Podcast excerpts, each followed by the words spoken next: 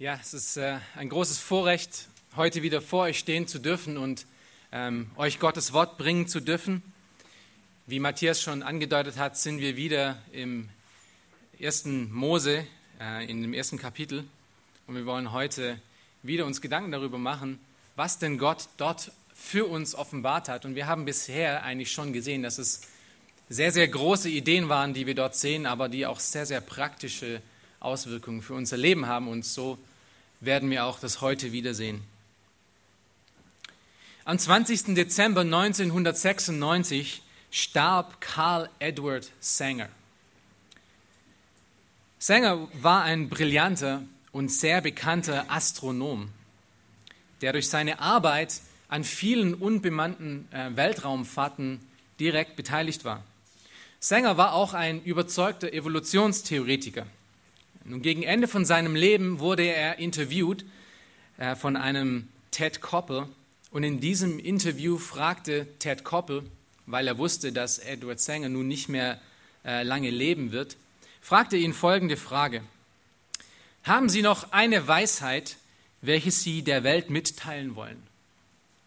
Woraufhin Edward Sanger folgendes antwortete. Wir leben auf einem Haufen aus Fels und Metall, der sich um einen unbedeutenden Stern dreht, welcher wiederum nur einer von über 400 Milliarden anderen Sternen unserer Galaxie ist, welche auch wiederum nur eine von Hunderten von Milliarden von äh, Galaxien in diesem Universum ausmachen. Und selbst dieses Universum könnte auch nur eines von unendlich vielen sein. Es lohnt sich, darüber einmal nachzudenken.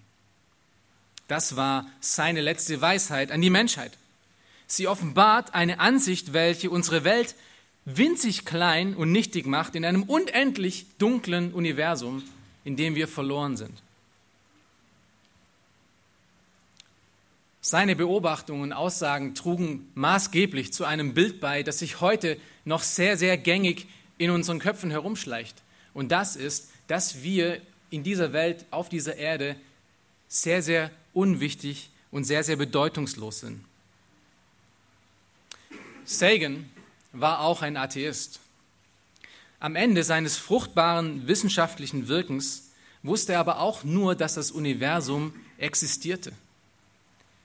Er wusste nicht, wozu es existierte und er wusste schon gar nicht, wo es herkam. Und das ist wirklich traurig und wenn nicht schon tragisch. Sein ganzes Leben mit der Forschung des Universums befasst zu, befasst zu haben und nicht zu wissen, wozu und woher. Es hinterlässt eine Leere, eine Hoffnungslosigkeit, die man schwer beschreiben kann. Der Prediger würde sagen, alles ist nichtig.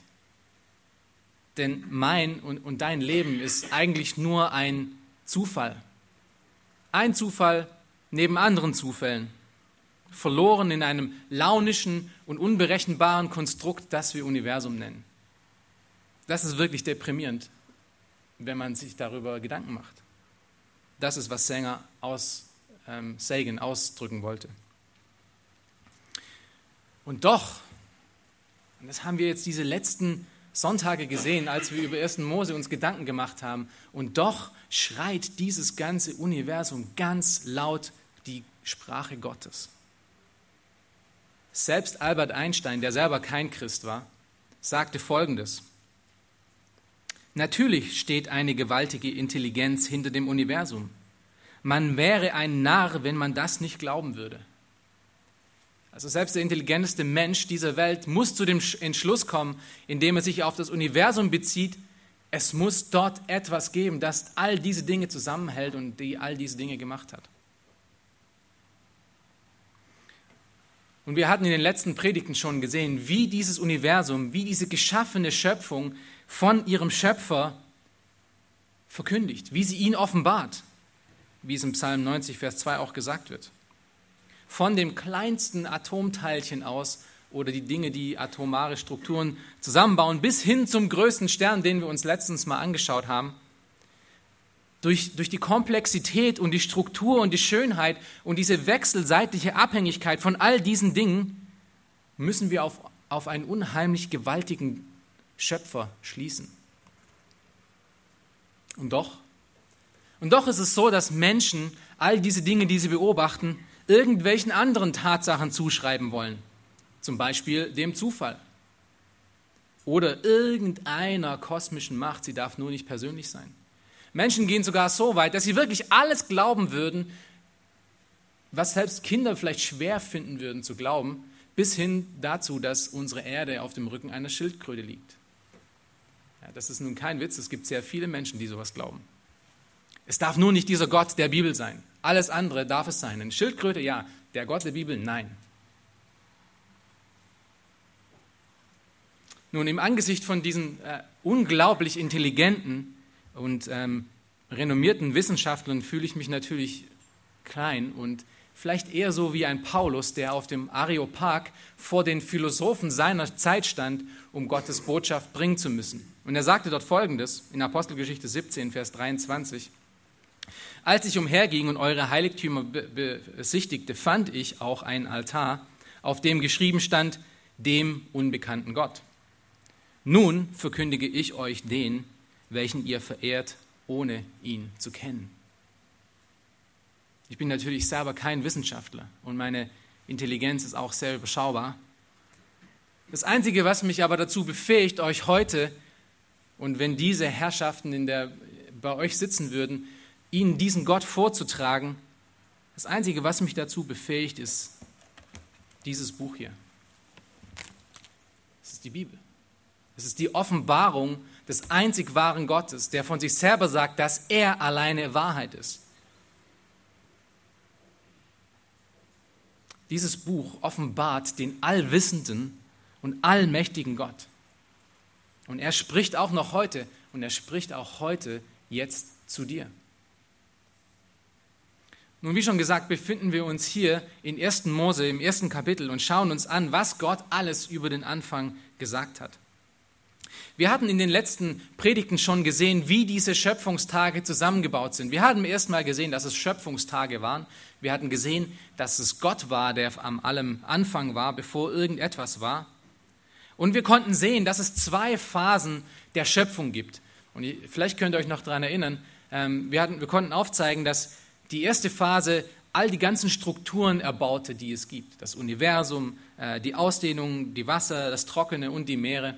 Das war Tag 1, Tag 2 und Tag 3. Und das mit dem vierten Tag an, also mit der letzten Predigt, die wir hatten, die zweite Phase beging, äh, begann, die nun all diese Strukturen mit Inhalt füllt. Das ist Tag 4, Tag 5 und Tag 6. Es ist nun wirklich interessant zu sehen, dass in, diesem, in diesen zwei Phasen jeder Tag einem anderen entspricht. Ja, vielleicht, wenn ihr aufmerksam mitgeschrieben habt, fällt euch das vielleicht auf, dass der Tag 1 dem dritten Tag, dem vierten Tag entspricht. An dem ersten Tag wird das ganze Universum, das Konstrukt des Universums gebaut. Am vierten Tag werden die Lichtträger und die ganzen anderen Sterne dazu ähm, hineingepackt. Der zweite Tag brachte die Ausdehnung und das Wasser darunter. Am fünften Tag finden wir die Vögel und Fische, die diese Ausdehnung und die Wasser besiedeln. Am dritten Tag kam das Trockene aus den Meeren hervor und separierte das Trockene von dem Meer. Und am sechsten Tag finden wir Landtiere und Menschen. Also wir sehen, ein Tag entspricht dem anderen. Und was ist wirklich so faszinierend an dieser Sache ist, dass wir durch diese ganze Struktur, die wir selbst in der Schöpfungsgeschichte sehen, auf einen intelligenten Schöpfer schließen müssen. Gott hätte natürlich alles auf einmal erschaffen können, wenn er es wollte.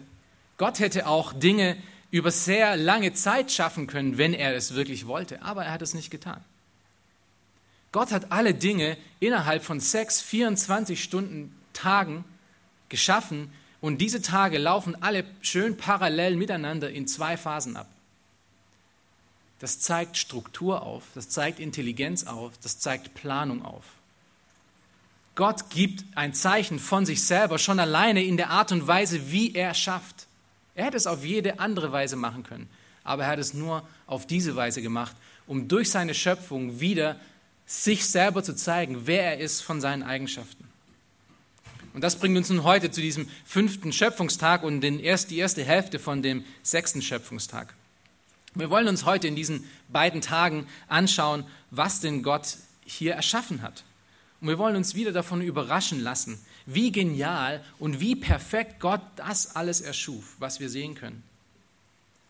Und wiederum, wir wollen das sehen, damit wir ihn und seine Eigenschaften darin erkennen und über seine Herrlichkeit staunen können. Lass uns den Text aber erstmal zusammen lesen. 1. Mose 1, Verse 20 bis 25. Und Gott sprach, das Wasser soll wimmeln von einer Fülle lebender Wesen, und es sollen Vögel dahinfliegen über die Erde an der Himmelsausdehnung. Und Gott schuf die großen Meerestiere und alle lebenden Wesen, die sich regen, von denen das Wasser wimmelt, nach ihrer Art. Dazu allerlei Vögel mit Flügeln nach ihrer Art. Und Gott sah, dass es gut war. Und Gott segnete sie und sprach, Seid fruchtbar und mehrt euch und füllt das Wasser in den Meeren und die Vögel sollen sich mehren auf der Erde. Und es wurde Abend und es wurde Morgen, der fünfte Tag. Und Gott sprach, die Erde bringe lebende Wesen hervor nach ihrer Art, Vieh, Gewürm und Tiere der Erde nach ihrer Art. Und es geschah so. Und Gott machte die Tiere der Erde nach ihrer Art und das Vieh nach seiner Art und alles Gewürm des Erdbodens nach seiner Art. Und Gott sah, dass es gut war. Soweit der Text. Wir wollen diesen Text heute aus drei Richtungen betrachten und wir wollen drei Dinge sehen in diesem Text. Erstens wollen wir sehen oder können wir sehen, dass Gott Leben erschuf. Gott erschafft Leben. Das ist der erste Punkt, in dem wir uns kümmern werden. Wir werden sehen, dass er Wassertiere, Vogelarten und Landtiere erschafft. Den zweiten Punkt, den wir heute betrachten wollen, ist, dass Gott das Leben artengetreu erschafft. Er erschafft das Leben artengetreu. Und als drittens wollen wir uns sehen, dass, wollen wir sehen, dass Gott dieses Leben, was er erschuf, mit Fruchtbarkeit segnet. Mit Fruchtbarkeit segnet. Also wir haben diese drei Punkte. Gott erschafft Leben, Gott schafft das Leben artengetreu und Gott segnet das Leben mit Fruchtbarkeit. Der erste Punkt, Gott schuf das Leben. In diesen fünf Versen, die wir jetzt nun gerade gelesen haben, ist euch bestimmt dieses bekannte Schema wieder aufgefallen, was wir in den vorherigen Tagen schon gesehen haben, oder? Gott sprach, Gott machte und Gott sah. Also wir sehen eine Intention von Gott, wir sehen seine Arbeit und wir sehen eine Bewertung davon, was er gemacht hat. Wir haben das in Vers 20, 21, 24, 25 gesehen und in jedem einzelnen von diesen Schöpfungstagen kommt, dieses, kommt diese Formel vor. Gott spricht, Gott macht und Gott sieht. Nun, diese Formel ist wichtig. Diese Formel deutet nämlich auf mindestens zwei Dinge hin. Erstens zeigt es die Quelle von allen Dingen. Bevor irgendetwas entsteht, spricht Gott. Er ist die Quelle von all diesen Dingen, die wir sehen. Er ist der einzige und alleinige Besitzer. Er bestimmt über den Sinn und den Zweck von all diesen Dingen, die er erschafft. Es fängt mit Gott an. Zweitens beginnt alles mit einem Erlass Gottes, also mit seinem Wort. Es entspringt alles seinem Willen und alleinig nur seinem Willen. Gott zeigt dadurch, dass er und sein Wort schöpferische Kraft haben er hat Autorität, wenn er spricht. Er spricht nicht nur in den Wind hinein und nichts passiert, sondern er spricht und es geschieht. Und das Erste, was Gott nun an diesem Tag durch seinen Erlass erschafft, sind die Wassertiere. Schaut euch nochmal Vers 20 und 21 an. Dort steht, und Gott sprach, das Wasser sollen wimmeln von einer Fülle lebender Wesen. Und dann in Vers 21, und Gott schuf die großen Meerestiere und alle lebenden Wesen, die sich regen, von denen das Wasser wimmelt, nach ihrer Art. In diesen, in diesen Versen finden wir das erste Mal im Alten Testament ein Wort, das jetzt nur im Deutschen nicht sichtbar ist, ähm, das hinter dem Wort lebendige Wesen versteckt ist. Und dieses Wort ist das hebräische Wort Nefesh. Ich nenne es jetzt, ich nenne es jetzt mal, damit ihr es wiedererkennt, ist das Wort Nefesh. Dieses Wort kommt sonst immer vor, wenn, wenn von einer Seele gesprochen wird. Das Wort ist normalerweise das Wort für eine Seele und das Wort äh, wird hier in einem Zusammenhang mit lebendig verwendet. Es ist eine lebendige Seele. Das ist, was hinter diesem Wort lebendige Wesen steckt.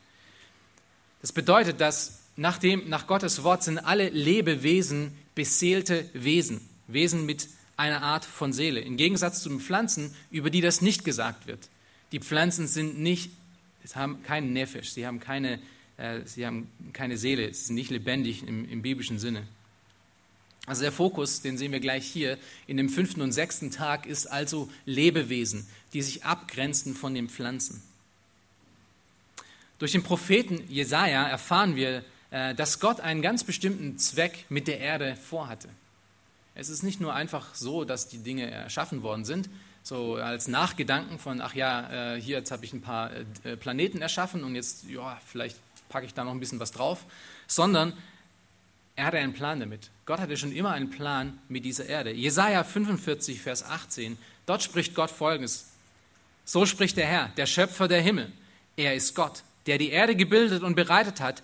Er hat sie gegründet. Nicht als Einöde hat er sie geschaffen, sondern um bewohnt zu sein, hat er sie gebildet.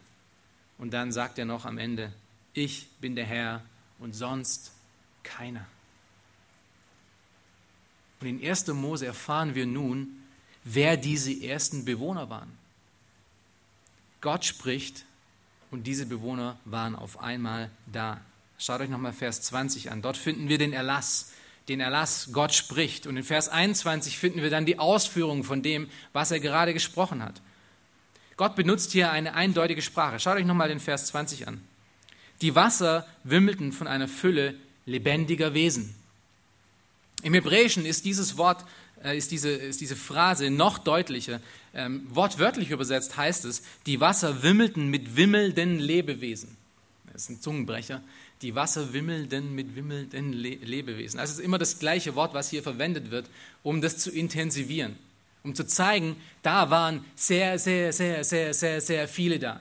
Es war nicht eins, es war nicht ein Fisch, sondern es waren mehrere, es wimmelten, es war wirklich ein Schwarm von Lebewesen, die dort waren. Und von wie vielen Tieren sprechen wir hier? Momentan gibt es ungefähr 230.000 Meerestierarten, die kategorisiert sind oder irgendwie sowas. Auf jeden Fall die Namen bekommen haben. 230.000. Ähm, Aber die Meeresbiologen wissen, dass diese 230.000 Arten nur ein ganz, ganz kleiner Bruchteil ist von dem, was da wirklich da ist. Man spricht ungefähr von schätzungsweise einer Million bis zwei Millionen unterschiedlichen Tierarten im Ozean.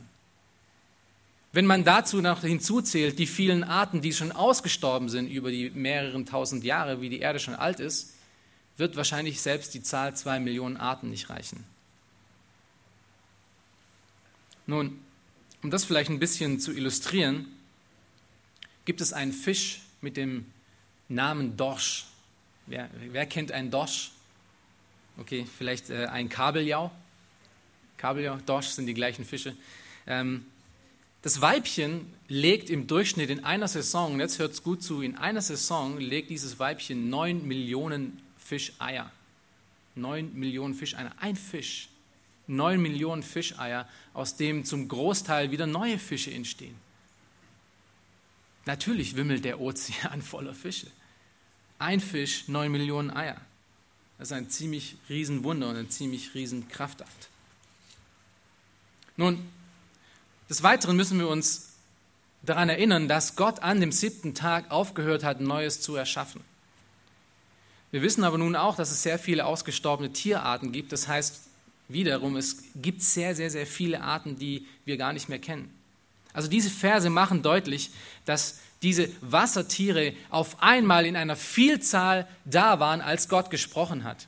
Es hat nicht mit einem Urplasma durch Zufall irgendwie angefangen. Es hat auch nicht mit einem Urfisch angefangen, der über viele, viele Millionen Jahre zu mehreren Fischen wurde, sondern Gott spricht und auf einmal, boom, der ganze Ozean voller Fische, voller Meerestiere, nicht nur Fische. Alles wimmelte. Am selben Tag in einem Augenblick, ohne Evolution. Allein durch die Macht seines Wortes. Das ist, was dieser Vers ausdrückt. Nun schaut euch nochmal den Text an. Es ist interessant hier zu sehen, dass, dass Gott hier was ganz Spezielles macht in diesem Vers, äh, in Vers 21. Und er nimmt, er nimmt hier eine spezielle Art von Meerestieren heraus. Er sagt, die großen Meerestiere. Nun, weshalb ist das so interessant? Es ist auffällig, dass in all den anderen Schöpfungsberichten, als Gott etwas ähm, erschaffen hat, er nicht eine spezielle Art nennt. Ja, wir lesen nicht bei den Pflanzen am dritten Tag, dass er speziell Kaktusse hervorhebt oder, oder Buchen oder Eichen oder irgendeine andere Pflanzenart. Wir lesen hier auch nicht am fünften Tag, dass Gott irgendwelche speziellen Tiere hervorhebt, wie Adler oder Ameisen oder was auch immer. Aber hier ganz speziell spricht er von den großen Meerestieren. Weshalb tut er das? Nun, um nicht zu groß ins Detail zu gehen, gibt es einen bestimmten Grund, weshalb er das tut. Und wir, wir hatten es am vierten Tag schon davon gesprochen, dass 1. Mose nicht nur allein ein Bericht ist von dem, was geschehen ist, sondern es ist auch ganz, ein, ganz klar eine Positionierung Gottes gegenüber der mythischen Welt der damaligen Zeit, wo viele Religionen ähm, Himmelskörper angebetet haben und Meerestiere als Götter angesehen haben, zeigt hier Mose oder Gott durch Mose auf, dass all diese Dinge nur Mythen sind und er über allen steht. Aber mehr noch, er spricht hier in einer nicht mythischen Art und Weise von großen Meerestieren. Und die Bibel spricht über diese großen Meerestiere. Sie spricht zum Beispiel über den Leviathan, der im Grunde, was wir, von, von dem, was wir wissen, wie er beschrieben ist, ein wasserlebender Dinosaurier war. Dinosaurier existierten tatsächlich. Das ist, was die Bibel auch sagt. Es ist also eine Positionierung gegen jeglichen Mythos und zeigt, dass es diese Ungeheuer aber tatsächlich gab. Und mehr noch, diese, diese wirklich großen und furchterregenden Seeungeheuer, von denen wir zum Beispiel in, in Hiob 41 lesen können und in vielen anderen Stellen, ähm, diese, diese sind wirklich alle abhängig von Gott alleine. Diese furchterregenden und riesigen Dinge sind abhängig von Gott alleine. Im Psalm 104, Vers 25 bis 27 schreibt der Psalmist, da ist das Meer, so groß und weit ausgedehnt. Darin wimmelt es ohne Zahl von Tieren, klein und groß. Da fahren die Schiffe, der Leviathan, den du gemacht hast, dass er sich darin tummle. Und jetzt kommt es. Sie alle warten auf dich, dass du ihnen ihre Speise gibst zu seiner Zeit. Selbst das größte und furchterregendste Meerestier, das jemals existierte, von dem wir heute keine Ahnung mehr haben, wie groß es war und was für ein gewaltiges Ding es war, ist abhängig von Gottes Geben. Aber Gottes, Gottes Erlass beinhaltete hier noch mehr. Nicht nur Wassertiere, wir sehen hier auch, ähm, dass Gott noch mehr, noch mehr tut. Schaut euch den Text nochmal an. Vers 20 bis 21. Und es sollen Vögel dahin fliegen über die Erde an der Himmelsausdehnung. Und in Vers 21, und Gott schuf allerlei Vögel mit Flügeln nach ihrer Art. Nun, es ist interessant und auffällig, dass die Art und Weise, wie er hier Vögel vorstellt und Vögelarten, ist nicht auf der gleichen Art und Weise, wie er Fische darstellt, wie er Meerestiere darstellt. Er hat gesagt, die Meere wimmeln von einer Vielzahl von Tieren. Das lesen wir jetzt hier nicht über die Vögel. Die Vögel sind etwas weniger, sehen wir natürlich auch äh, in der Realität als, als die Meerestiere. Aber dennoch sind es sehr, sehr, sehr viele. Von wie vielen Vögeln sprechen wir hier denn? Nun, es gibt heute ungefähr 10.000 bekannte Vogelarten. 10.000 bekannte Vogelarten. Mit teilweise 35.000 Unterarten darunter und Hunderten ausgestorbenen von Arten. Das heißt, wir reden hier auch schon wieder über 100 bis 400 Milliarden Tiere, die zu jedem Zeitpunkt auf dieser Erde existieren und die Gott an diesem Punkt gemacht hat.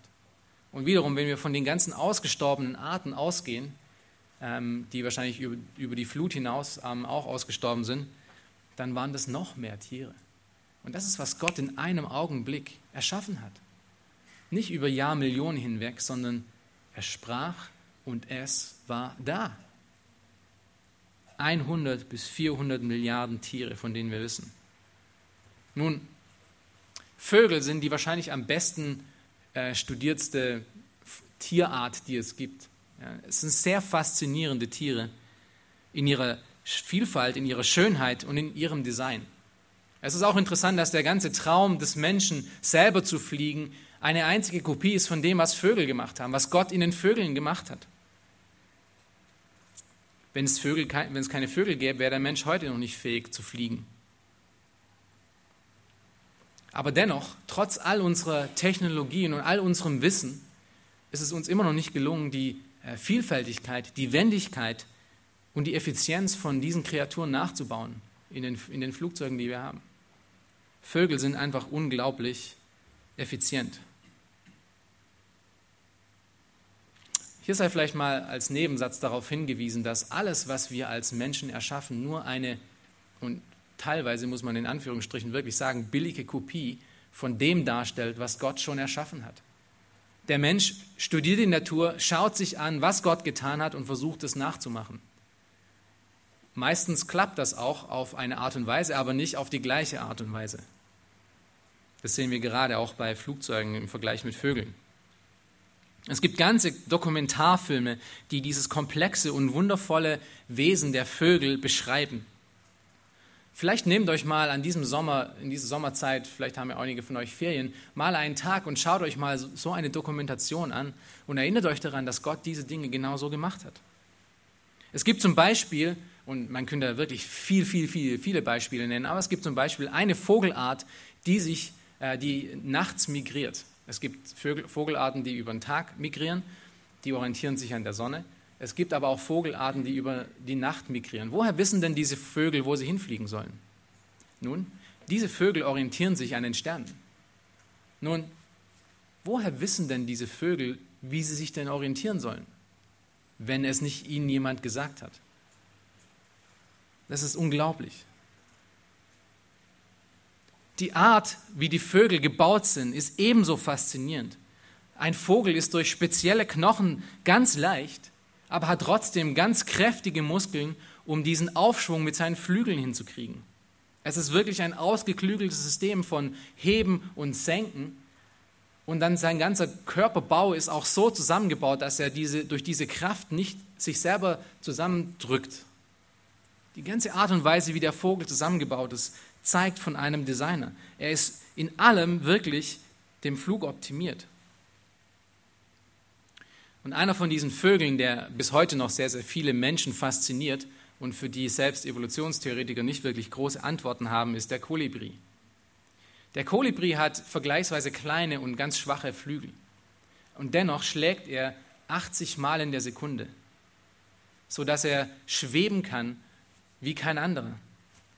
Dazu hat er noch eine ganz spezielle Form eines Schnabels. Ihr habt es bestimmt schon mal gesehen, dieses, dieser gebogene Schnabel, der aussieht wie so, wie so ein Trinkhahn oder irgendwie sowas. Und dieser Schnabel ist ganz genau so gebaut und so gekrümmt, dass er in die meisten von diesen Pflanzen eindringen kann, um diesen Nektar auszusaugen kann, die dieser Vogel anfliegt. Ja, es ist passgenau gemacht. Aber diese ganze Arbeit, die dieser Vogel verrichten muss, kostet sehr viel Energie. Das heißt, er muss fressen. Nun, wie frisst ein Vogel mit so einem komischen Schnabel? Er muss bis zu 300 Insekten in, am Tag muss er zu sich nehmen, damit er überleben kann. Auch dafür hat Gott das ganz speziell hergestellt. Schaut euch das mal an, wie dieser Schnabel auf und zu klappen kann in, einer, in einem äh, Sekundenbruchteil. Es ist unglaublich.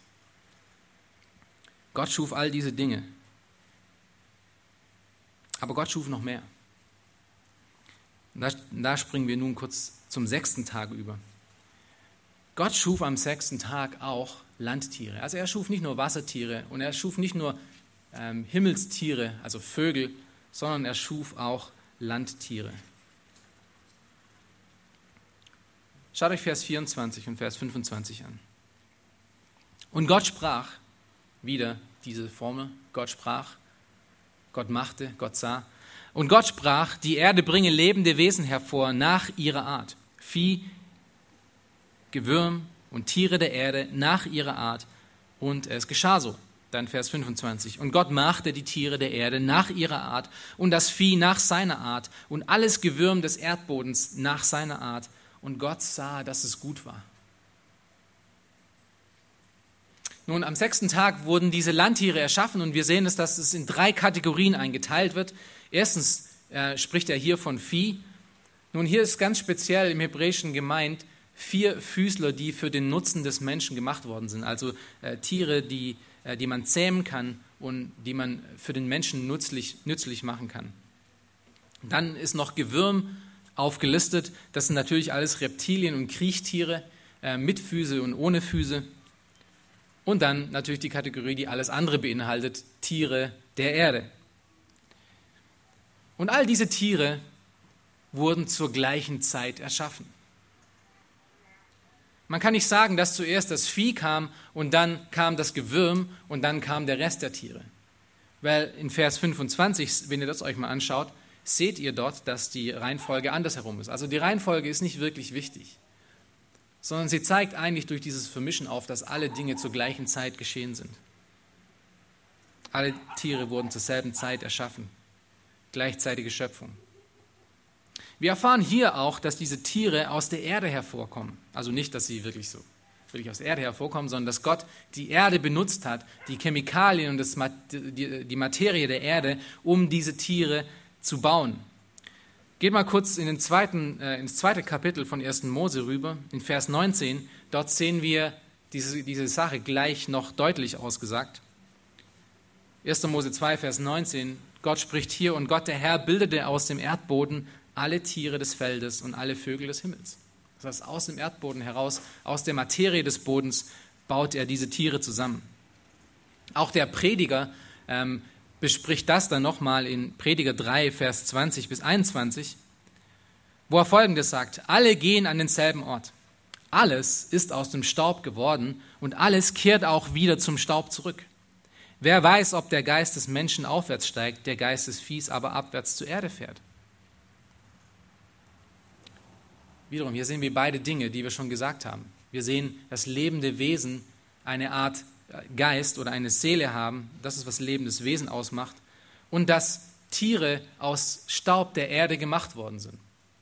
Nun, wir, wir wissen von späterer, was Matthias in den nächsten zwei Predigten uns zeigen wird, dass wir Menschen auch aus dem Staub der Erde gemacht sind.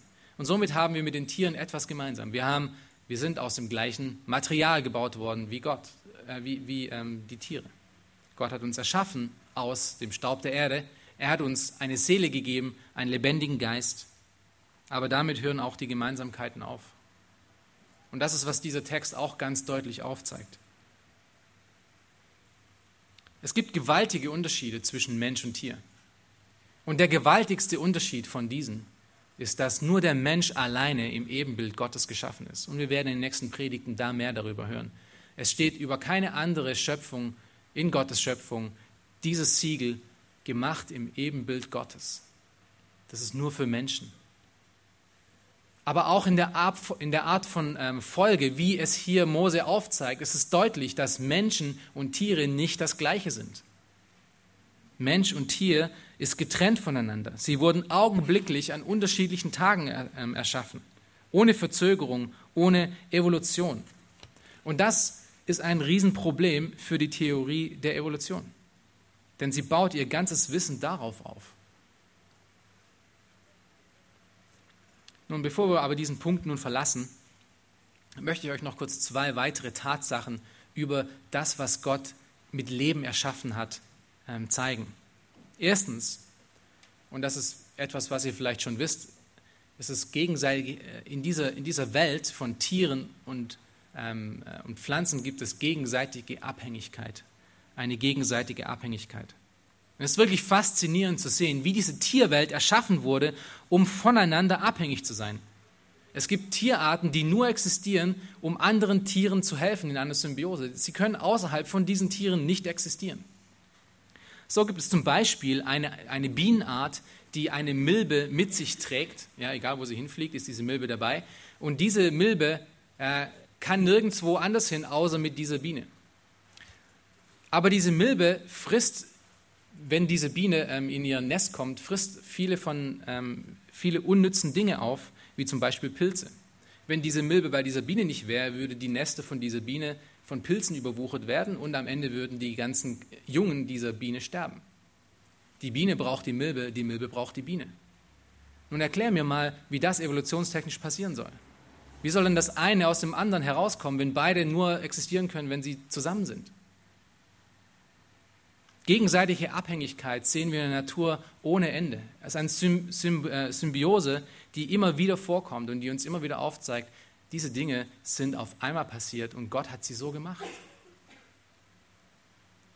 Aber die zweite Tatsache, die, die ich euch zeigen möchte, ist noch faszinierender.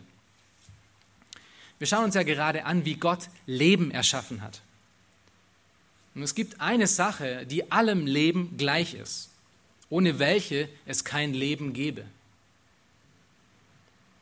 Und wir finden diese Tatsache sogar selbst in den Pflanzen, die nach dem biblischen Prinzip ja nicht lebende Wesen sind. Und diese Tatsache, von der ich jetzt hier spreche, nennt sich das Lebensrad. Das Lebensrad. Wer hat denn schon mal von dem Lebensrad was gehört? Ja, ich nämlich auch nicht vorher. Ähm, es ist nicht das Lebensrad, was wir im Hinduismus finden, sondern es ist das Lebensrad, was wir in der Wissenschaft finden. Das Lebensrad heißt eigentlich in wissenschaftlicher Sprache, und jetzt müsst ihr euch festhalten, ja, ähm, ATP-Synthase und beschreibt eine Art von Motor, die, wir, ähm, die wie ein Wasserrad dafür sorgt, dass unsere Zellen, also jede Zellen von lebenden Wesen, mit Energie versorgt werden. Das ist die ATP-Synthase. Und jedes, äh, äh, jede, jede Zelle, jede einzelne Zelle in unserem Körper und jede einzelne Zelle in, in, in Tieren und Pflanzen hat diese, diesen Motor in sich. Es gibt mehrere von diesen Motoren pro Zelle. Jede Pflanze und jedes Lebewesen benötigt Energie, um zu existieren. Das ist wohl ziemlich verständlich. Ohne diese Energie gäbe es kein Leben und keine Pflanzen. Ähm, Energie wird durch diese, durch diese Synthese, und ich muss euch das ein bisschen erklären, ähm, bereitgestellt durch ein Molekül, das sich Adenosintriphosphat nennt. Adenosintriphosphat. Viele denken sich jetzt wieder wie im Chemieunterricht zurück. Ja, Adenosin und dann Tri, also drei und Phosphate kurz ATP, und das ist, was wir jetzt dann auch nennen werden, wir werden immer ATP sagen. Ähm, und der Prozess ist ziemlich einfach. Also das Molekül besteht aus drei Teilen, aus dem Adenin, was auch immer das ist, ähm, aus äh, Zucker, das, das Dinge bindet, und dann aus drei Phosphaten. Und diese Phosphatbindungen sind einander so sehr stark elektrisch, dass wenn eines davon abbricht, ein, eine sehr starke Energieschub ähm, freigesetzt wird. Und das ist, was dieses ATP tut. Dieses ATP verliert aus äh, Gründen, die ich nicht kenne, ähm, eins von diesen Phosphaten und setzt somit große Energie frei. Das Resultat, was dann daraus, äh, was da, was da daraus kommt, nennt sich ADP, Adenosin-Diphosphat, also nur zwei Phosphate, weil das eine ja weggegangen ist. Und die Zelle muss nun dafür sorgen, dass dieses ADP, dieses resultierende Molekül, wieder mit einem Phosphat äh, verheiratet wird, wenn wir das so sagen können, damit es wieder ATP wird, damit es wieder Energie er, äh, erzeugen kann. Und das ist genau die Aufgabe dieses Lebensrats. Das ist genau das, was dieser Motor macht. Dieser Motor in unserer Zelle zieht energiegeladene Protonen heran von außerhalb der Zelle und repariert diese ADP-Moleküle, also die einen von diesen Phosphaten verloren haben, damit es wieder zu ATP wird damit das wieder ein Molekül verlieren kann und wieder Energie freigesetzt wird und dieser Motor das wieder reparieren kann und so weiter und so weiter und so weiter. Das ist, wie unser Körper funktioniert. Das ist, wie alle Zellen in dieser Welt funktionieren. Das ist, wie Zellen von lebenden Wesen Energie bekommen. Es ist ein sich selbst reparierender und sich selbst erhaltender Motor. Das ist unglaublich. Es ist wirklich faszinierend, sich das anzuschauen. Es dreht sich sogar wie ein Motor, wenn man sich Animationen davon anschaut. Es saugt Protonen heran, es speichert sie für eine kurze Zeit, es repariert diese ADP-Moleküle und scheidet dann als Prozess CO2 aus. Also das, was wir ausatmen. Wenn ihr euch daran jetzt erinnert, das ist vielleicht eine verrückte Idee, aber wenn ihr ausatmet, atmet, atmet ihr das direkte Resultat von diesen Motoren aus, die in euren Zellen funktionieren. Denn das ist der Scheidestoff CO2. Das ist wirklich faszinierend.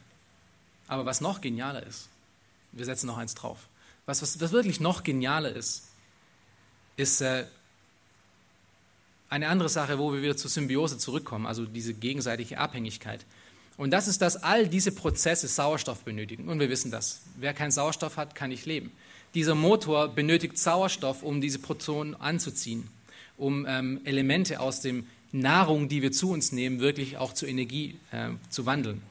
Ohne Sauerstoff funktioniert nichts. Nun, woher kommt denn dieser Sauerstoff? Wir hatten es schon am dritten Tag, Der Sauerstoff kommt von den Pflanzen, richtig. Pflanzen müssen aber auch ständig ADP, ähm, ATP herstellen. Aber sie machen das ein wenig anders als Lebewesen. Nun, Lebewesen stellen es auf eine Art und Weise her, damit äh, das CO2 entsteht und sie tun das aus Nährstoffen. Pflanzen tun das aus Sonne, also der Einfluss von der Sonne, mit, teilt euch fest, CO2. Also Pflanzen benötigen Sonne und CO2 und daraus diese Energie, die sie selber zum Leben haben, ähm, herzustellen. Was resultiert bei dieser Arbeit als Ausscheidestoff? Ihr könnt es wahrscheinlich erahnen, Sauerstoff. Diese Pflanzen produzieren, um sich selber am Leben zu erhalten, durch diesen Motor, der allen gleich ist, einen anderen Stoff, den wir aber als Leben wieder brauchen, damit wir CO2 ähm, erbauen, was die Pflanzen wieder brauchen, um sich wieder mit Energie zu versorgen. Ihr seht, eine unheimliche Symbiose, oder? Jetzt frage ich dich, ist das Zufall? Ist das einfach nur so passiert? Im Zentrum von all diesem steht dieser kleine, kleine Zellmotor. Und tut euch mal den Gefallen. Schaut euch mal auf YouTube oder auf anderen Arten an, wie Zellen funktionieren. Es ist wirklich wie eine Fabrik. Dort gibt es Arbeiter, dort gibt es Straßen, dort gibt es Motoren, dort gibt es Material, was verarbeitet wird und wieder neu verarbeitet wird. Es ist total verrückt.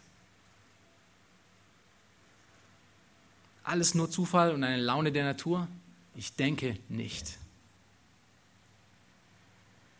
Nun, wir haben kurz gesehen, wie Gott und was Gott mit Leben erschaffen hat. Nun wollen wir noch ganz kurz auf etwas eingehen, was wir schon mal äh, gesehen haben. Das ist der zweite Punkt.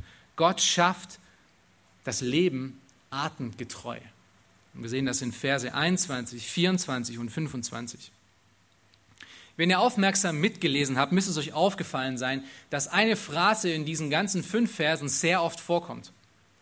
Und das ist die Phrase nach ihrer Art. Schaut euch den Text nochmal an. Wie oft könnt ihr das zählen? Nach ihrer Art. Es kommt mindestens siebenmal vor. In diesen fünf Versen stellt es das meist wiederholste äh, Wort oder die meist wiederholste Phrase dar. Und wir hatten das schon am dritten Schöpfungstag etwas ausgeschlachtet und darüber gesprochen, dass diese Idee wirklich sehr weichreichend, äh, weitreichend ist. Ähm, es scheint fast so, als Gott damals schon wusste, dass wir heute diese Debatte führen müssen von unterschiedlichen Arten und wie diese existiert haben. Und natürlich wusste Gott das damals schon. Denn Gott weiß den Anfang vom Ende nach Jesaja 46, 10. Gott macht hier in 1. Mose 1 unmissverständlich klar, dass alle Tierarten, ob zu Wasser, ob zu Land oder in der Luft, nach ihrer eigenen Art erschaffen wurden. Und das bedeutet im Klartext, dass Gott die Arten festgelegt hat. Gott hat sie festgelegt, er hat ihnen Grenzen gelegt. Ein Fisch wird niemals zu einem Affen werden. Die Idee von einer artenübergreifender Evolution ist krass unbiblisch. Du kannst das hier in diesem Text nirgends finden. Gott schuf die Tierarten nach ihrer Art mit der Fähigkeit, sich innerhalb von ihrer Art ja zu verändern, aber keiner dieses anderen, dieser Arten kann eine andere Art werden. Ein Fisch bleibt ein Fisch, eine Katze bleibt eine Katze, ein Affe bleibt ein Affe, ein Mensch bleibt ein Mensch. Und bisher wurde in der Wissenschaft kein einziger Beweis aufgezeigt, den wir wirklich nachvollziehen können, dass es eine artenübergreifende Evolution gibt oder jemals gab. Und wir müssen auch nicht darauf warten, denn die Bibel sagt, dass es es nicht geben wird, diesen Beweis. Wird es nie geben. Aber genau das ist ja auch eines der Grundlagen der Evolutionstheorie. Und ich möchte es nochmal deutlich ausdrücken, dass das, was die Schrift uns lehrt, die biblische Offenbarung und die Grundzüge der Evolutionstheorie sind absolut unvereinbar. Ich kann als Christ nicht sagen, ich glaube Gottes Wort und ich glaube an die Evolutionstheorie. Die schließen sich in diesem Text gegenseitig aus. Und je mehr ich mich mit diesem Text beschäftige, umso mehr sehe ich das wieder. Und ich habe es vielleicht schon mal gesagt, als ich zum Glauben gekommen bin, früher, bevor ich im Glauben war, habe ich mich sehr viel mit wissenschaftlichen Themen beschäftigt Ja, ich, nicht, dass ich der große Wissenschaftler wäre, aber es gibt Magazine, die das auch für, äh, für Narren wie mich runterbrechen auf sehr einfach verdauliche Portionen. Ähm, und alles, was man da sieht und hört und liest, ist von Evolutionstheorie durchtränkt. Es wird niemals in Frage gestellt, es wird nie eine Alternative dargestellt. Das ist, wie es ist. Das heißt, als ich zum Glauben gekommen bin, war das noch ein Riesenthema. Ich dachte, man könnte wirklich 1. Mose 1 und Evolutionstheorie miteinander vereinen. Bis mir dann damals klar geworden ist, dass das einfach nicht geht. Der Text das nicht hergibt. Und jetzt, indem ich das noch tiefer studiert habe als vorher, sehe ich das noch krasser. Es ist fast in jedem einzelnen Vers, dass dieser Text, dieser Theorie den Wind aus den Segeln nimmt. Und es ist unvereinbar mit Gottes Wortes. Ich gehe davon aus, dass vielleicht der eine oder andere vielleicht auch hier heute sitzt, der beides irgendwie noch zusammen sehen möchte.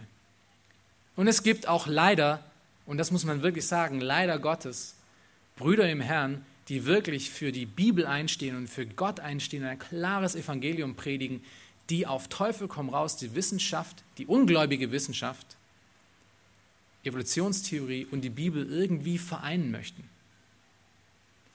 Es ist mir wieder in der Vorbereitung aufgefallen, es ist, es ist unhaltbar. Wie kommen diese Männer Gottes dazu, um das da drin zu sehen?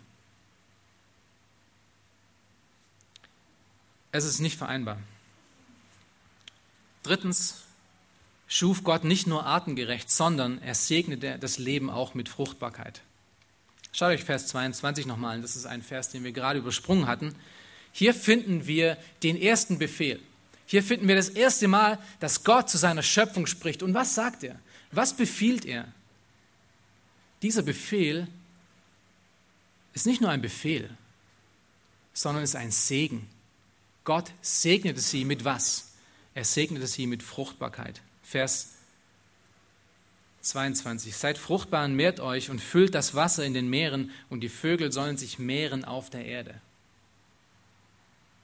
Dieses Fortpflanzungsprinzip, das wirklich nur Lebewesen anheim ist, ähm, ist ein, nicht nur ein notwendiger Prozess, so wie wir ihn vielleicht manchmal verstehen würden oder wie wir ihn gerade auch wieder ähm, von, von sehr vielen Ungläubigen hören, als wäre das nur etwas, was man machen muss, um seine Art zu erhalten.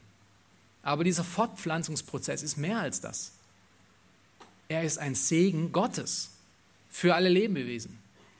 Es ist nicht nur pure Mechanik sondern es ist ein, ein Segen, den Gott gegeben hat. Und wir werden im, im Kapitel 2 dann im Detail darauf eingehen. Ich wollte es hier nochmal nennen, äh, weil es hier das erste Mal vorkommt. Also ich brauche nicht wirklich den Unterschied zwischen Fruchtbarkeit und einfacher Zellteilung zu erklären. Wir werden darauf später nochmal eingehen. Okay, abschließend. Wenn wir all das nun anschauen, was wir heute gerade wieder gesehen haben und auch die Art und Weise, wie wie diese Dinge erschaffen worden sind und, äh, und die Abfolge von den ganzen Tagen, dann müssen wir unweigerlich eine intelligente Struktur erkennen, was einen intelligenten Designer dahinter benötigt. Wie wir letztens auch schon mal gesehen haben, gibt es eins von diesen Prinzipien, dass ein, äh, wenn, wir, wenn wir etwas Komplexes sehen, müssen wir von einem mindestens genauso komplexen Schöpfer davon ausgehen. Wenn wir ein Haus sehen, müssen wir davon ausgehen, dass es jemand erstellt hat, der mindestens so intelligent ist wie die Komplexität von dem Gebäude. Wenn wir nun die Komplexität von allem Leben und allem anschauen, müssen wir unbedingt auf einen komplexen, und zwar auf einen gewaltig komplexen Schöpfer schließen.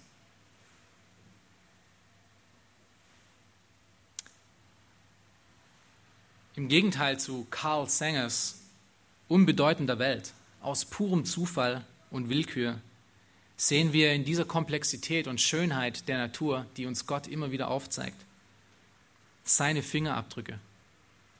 Und zwar die Fingerabdrücke von einem gewaltig großen Schöpfer. Alles deutet auf ihn hin. Du kommst um ihn nicht herum. Die Himmel und die Erde, die Natur um uns schreit förmlich von seiner Existenz. Es ist mir ehrlich gesagt wirklich unmöglich, die, die Komplexität, die Symbiose und die, und die ganze Geschöpfung aufzuzeigen, um dieses Bild wirklich zu greifen. Ich gehe davon aus, dass wir unser ganzes Leben uns damit beschäftigen müssen, um wirklich mal einen kleinen Bruchteil davon zu verstehen, was Gott denn hier erschaffen hat und wie es ihn widerspiegelt. Wir können nur einen ganz kleinen, winzigen Teil davon erkennen. Und dazu kommt noch, dass die Wissenschaft jedes Jahr wieder immer neue Entdeckungen macht, die immer wieder auf die Genialität und die Allmacht dieses Schöpfers aufzeigen und hinweisen. Und es ist nun wichtig zu sehen, dass wir als Menschen von Gott in eine einmalige Situation gesetzt worden sind. Wir sind in eine einmalige Situation gesetzt worden. Nicht nur, dass wir am Leben sind, nicht nur, dass wir Gedanken machen können, nicht nur, dass wir ihm nachgebaut worden sind in seiner Ähnlichkeit, in Beziehungen, in, in, in, in, der, der, Erschaffung, in, in all diesen Dingen, die, die Gott auch ausmachen, die wir nachvollziehen können, sondern er hat uns auch auf einen Planeten gesetzt, der im Kontext von diesem Universum sehr einmalig ist. Denn in dem Großteil von der Milchstraße kann man überhaupt nichts sehen oder sehr wenig sehen, weil einfach so viel kosmischer Staub da ist. Diese Erde ist aber genau zwischen zwei Armen in, diesem, in dieser Milchstraße platziert, mit einer herrlichen Sicht auf das Universum, was dahinter steckt. Es ist unglaublich, unglaublich, wie Gott uns hier platziert hat, damit wir das Weltall betrachten können. Aber nicht nur das. Gott hat uns den Verstand und Intelligenz gegeben und unglaubliche Dinge zu erforschen. Nicht damit wir stolz werden und nicht damit wir sagen können, es gibt keinen Gott, sondern damit wir seine Herrlichkeit darin finden und ihm alle Ehre geben können. Das hat Gott uns auch gegeben. Woher kommt die Kreativität der Menschen? Sie kommt von Gott alleine. Wieso ist sie da? Zu seiner Ehre alleine. Aber leider ist es nun auch so, dass sich unser beschäftigtes und technologisiertes Leben uns immer mehr taub macht für dieses laute Rufen Gottes in der Umwelt. Wir können seine Schöpfung sehen, aber nicht mehr verherrlichen. Menschen vergraben sich auf ihrem 12 Zentimeter kleinen Smartphone, ihre 12 Zentimeter kleine Welt, während um sie herum Weiten von Schönheit auftun. Und sie verpassen das alles. Ich habe jetzt letztens äh, wieder Bilder gesehen ähm, von, Dave, der unterwegs war mit seinen Jugendlichen in den Schweizer Alpen. Und er hat die ganze Zeit davon gestaunt und wow, wie toll das aussieht. Und wer schon mal in der Schweiz war und die Alpen gesehen hat, der weiß, das ist unheimlich. Ja, das ist wirklich mächtig, was man da sieht und hat gesagt, sie sind auf diesen großen Punkt draufgegangen, wo sie dachten, sie wären äh, auf großen Bergen und waren auf diesem großen Punkt und haben gesehen, nein, wir sind eigentlich nur auf einem kleinen Hügel, verglichen mit dem, was um uns herum ist. Mächtige Berge. Und die Hälfte von den Jungs auf ihren Smartphones. Oh, wann können wir nach Hause gehen? Das ist traurig. Das ist tragisch. Wir haben verlernt, zu sehen, was Größe ist, was wahre Größe ist. Wir beschäftigen uns lieber mit dieser Selbstverherrlichung in diesen Geräten und in anderen Dingen. Und ich denke, das ist, was diese Serie in 1. Mose eigentlich immer wieder deutlich macht und uns immer wieder dazu aufruft, um unsere Augen mal aufzumachen, um das um uns herum, was um uns herum eigentlich Gott gemacht hat, zu seiner Ehre, damit wir da reinschauen können, uns das anschauen können und ihn anbeten können und das ist ein Grund, weshalb Anbetung in unserem Leben so oft fehlt, weil wir uns mit zu kleinen Dingen beschäftigen. Meistens mit uns selbst. Es ist wirklich eine Krankheit, dass wir so abgestumpft gegen Größe sind. Wir kommen kaum mehr dazu, ihm Ehre zu geben und ihn anzubeten.